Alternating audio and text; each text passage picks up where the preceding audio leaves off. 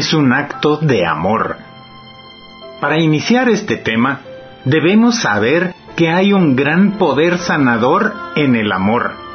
Por ello Jesús ordenó, mi mandamiento es este, que se amen unos a otros como yo los he amado a ustedes. Evangelio según San Juan capítulo 15 versículo 12. Ahora bien, hay muchas personas que rehúsan abrirse al amor de Dios y llegan a enfermarse porque la falta de amor y de perdón en sus vidas bloquea totalmente el fluir de la sanación que Dios quiere darles. Por ello, nuestro Señor y Salvador enseñó en el Padre nuestro, perdona nuestros pecados como también nosotros perdonamos a todos los que nos hacen mal. Evangelio según San Lucas capítulo 11 versículo 4.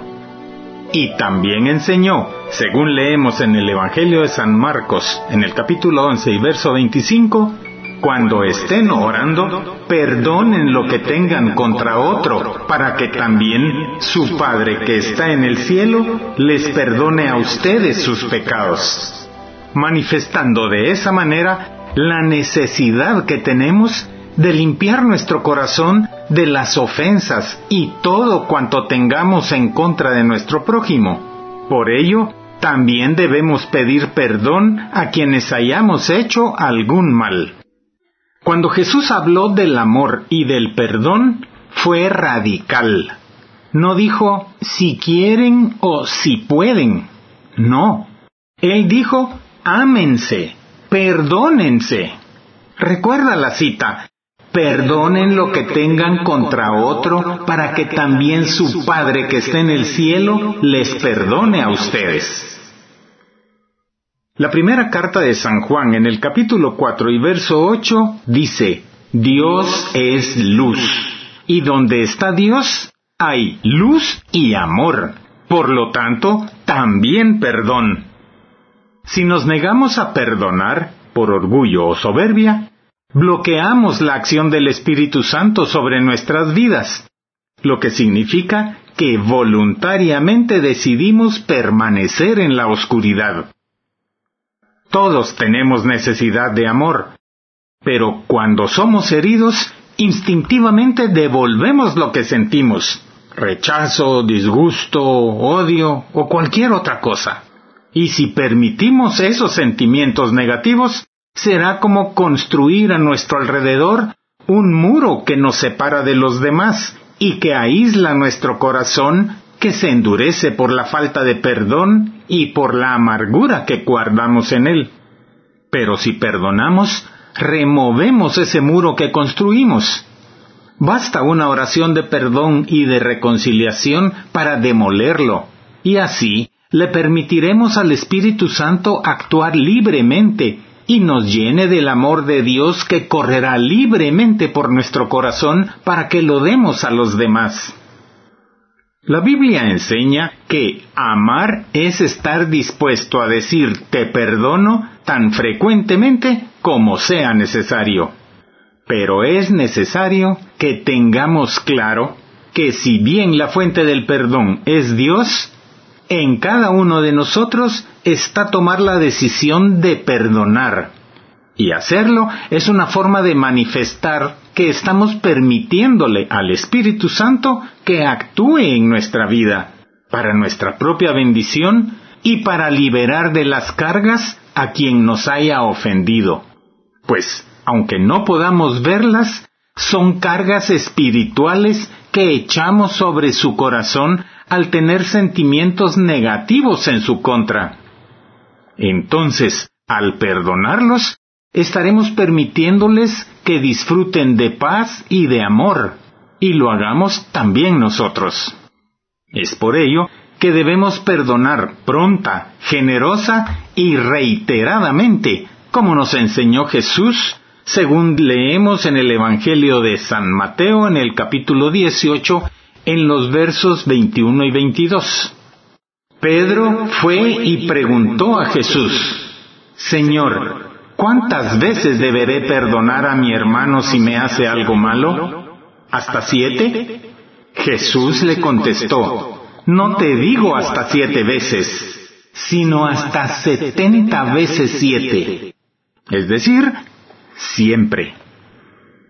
Eso lo notamos en la máxima expresión del amor de Jesús, que estuvo dispuesto a morir para que obtuviéramos el perdón, librándonos de esa manera de todas las culpas que nos hacían merecedores de la muerte.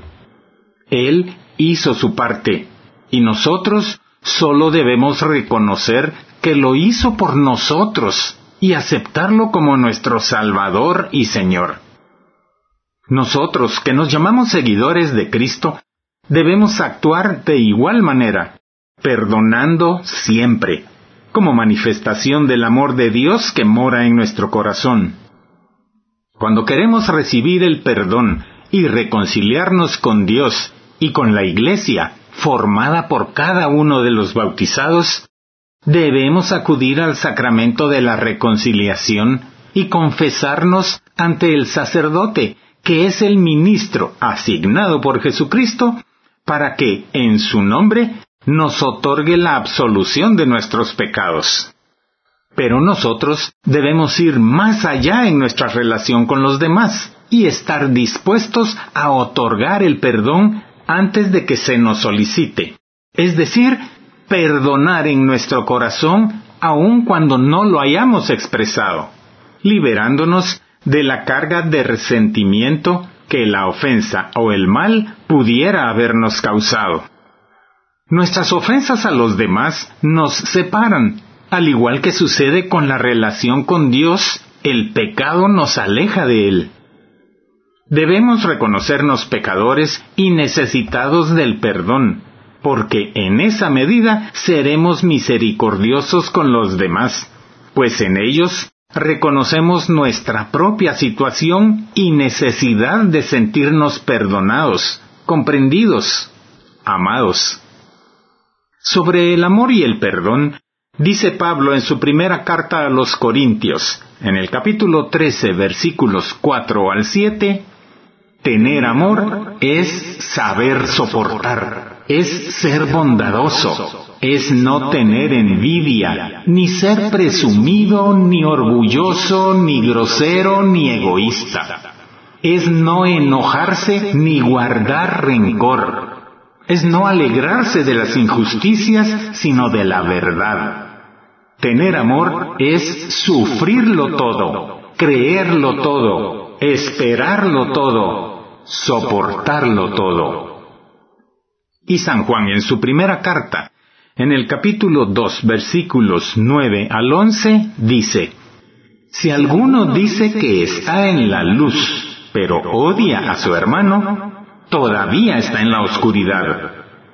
El que ama a su hermano vive en la luz, y no hay nada que lo haga caer. Pero el que odia a su hermano vive y anda en la oscuridad y no sabe a dónde va, porque la oscuridad lo ha dejado ciego.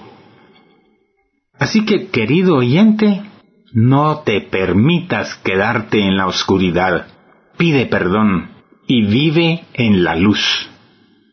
Debemos entonces crecer en gracia, misericordia y caridad, y así alcanzaremos nuestra santificación, que es que debe ser la meta de nuestra vida, como nos indica la primera carta de San Pedro en el capítulo 1 en los versos 15 y 16.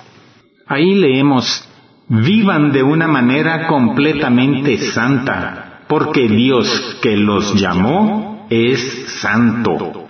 Pues la escritura dice, sean ustedes santos, porque yo soy santo.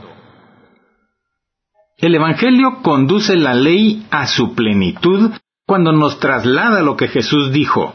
Yo les digo, amen a sus enemigos y oren por quienes los persiguen. Y de esa manera cambió la ley que indicaba ojo por ojo, diente por diente. Libro del Éxodo capítulo 21 verso 24 vemos el conflicto constante entre la luz y la oscuridad con los contrastes que se dan entre el espíritu que es luz y Satanás que es oscuridad, con el amor que es luz y el odio, que es oscuridad. Entre Jesús, que nos consiguió el perdón y es luz, y la falta de perdón, que es oscuridad. En la parábola del Hijo Pródigo, que se encuentra en el Evangelio de San Lucas en el capítulo 15, en los versos del 11 al 32, vemos el verdadero perdón cuando el Padre recibe a su Hijo olvidando lo malo que hizo. Corre hacia Él, lo recibe feliz con abrazos y besos, y lo viste con las mejores ropas. Pero el hermano mayor sintió enojo por el recibimiento amoroso que le hizo su padre. Egoístamente pensó en sí mismo y no en su padre y en la enorme carga que se le había quitado de los hombros por el regreso del hermano menor, manifestando de esa manera que la falta de perdón es falta de amor, es egoísmo. Santo Tomás define el amor de la siguiente manera. Amor es querer lo mejor para la persona amada y hacer lo que razonablemente se pueda para traer cosas buenas a la vida de esa persona. Con esto vemos que el amor se enfoca en la otra persona y no en nosotros mismos. Y como perdonar es extender nuestro amor hacia la otra persona, con el amor reemplazamos la oscuridad y el sentirse mal por el mal realizado con el amor y la luz de Cristo y con aceptación reinsertando a la persona perdonada a nuestra vida, otorgándole además libertad, paz y gozo, llevando a cabo de esta forma el engrandecimiento del reino al obedecer a Jesús, que nos traslada en el Evangelio de San Juan capítulo 13 y verso 34, les doy este mandamiento nuevo, que se amen los unos a los otros. Así como yo los amo a ustedes, así deben amarse ustedes los unos a los otros. Y recordemos, Jesús murió como manifestación de su amor por nosotros. Aprendamos y adoptemos de Dios perdonarlo todo, sin recordar nada de lo que perdonamos. Aunque para recibir el perdón es indispensable que cumplamos algunas condiciones, como que nos arrepintamos de haber ofendido a Dios o al prójimo, y nos propongamos de corazón no volver a hacerlo. Que nos volvamos a Dios, es decir, que nos convirtamos aceptando el perdón que obtuvimos por el sacrificio de Jesús, y que dejemos el pecado para seguir sus enseñanzas, normas y mandamientos, lo cual implica tener fe en nuestro Señor Jesús como Hijo de Dios. El Catecismo en el numeral 982 dice, no hay ninguna falta, por grave que sea, que la Iglesia no pueda perdonar. No hay nadie tan perverso y tan culpable que no deba esperar con confianza su perdón siempre que su arrepentimiento sea sincero. Cristo que murió por todos los hombres quiere que en su iglesia estén siempre abiertas las puertas del perdón a cualquiera que vuelva del pecado. Como dice Jesús en el Evangelio de San Mateo capítulo 18 en los versos 21 y 22 que ya mencionamos. Debemos perdonar hasta 70 veces 7. Ahora, querido oyente, te invito a que inclines tu rostro y que en actitud de oración repitas conmigo, Oh Dios y Padre nuestro, que manifiestas especialmente tu poder con el perdón y la misericordia, ten piedad de nosotros y perdona nuestros pecados. Ayúdanos a no ofenderte más apartándonos de tus mandamientos y a obedecerte y seguir tus enseñanzas. Perdona también nuestras faltas contra nuestro prójimo y danos un corazón amoroso y perdonador para que perdonemos siempre, pronto y generosamente, y así pueda disfrutar de la vida plena que tu Hijo Jesús vino a darnos. Que así sea.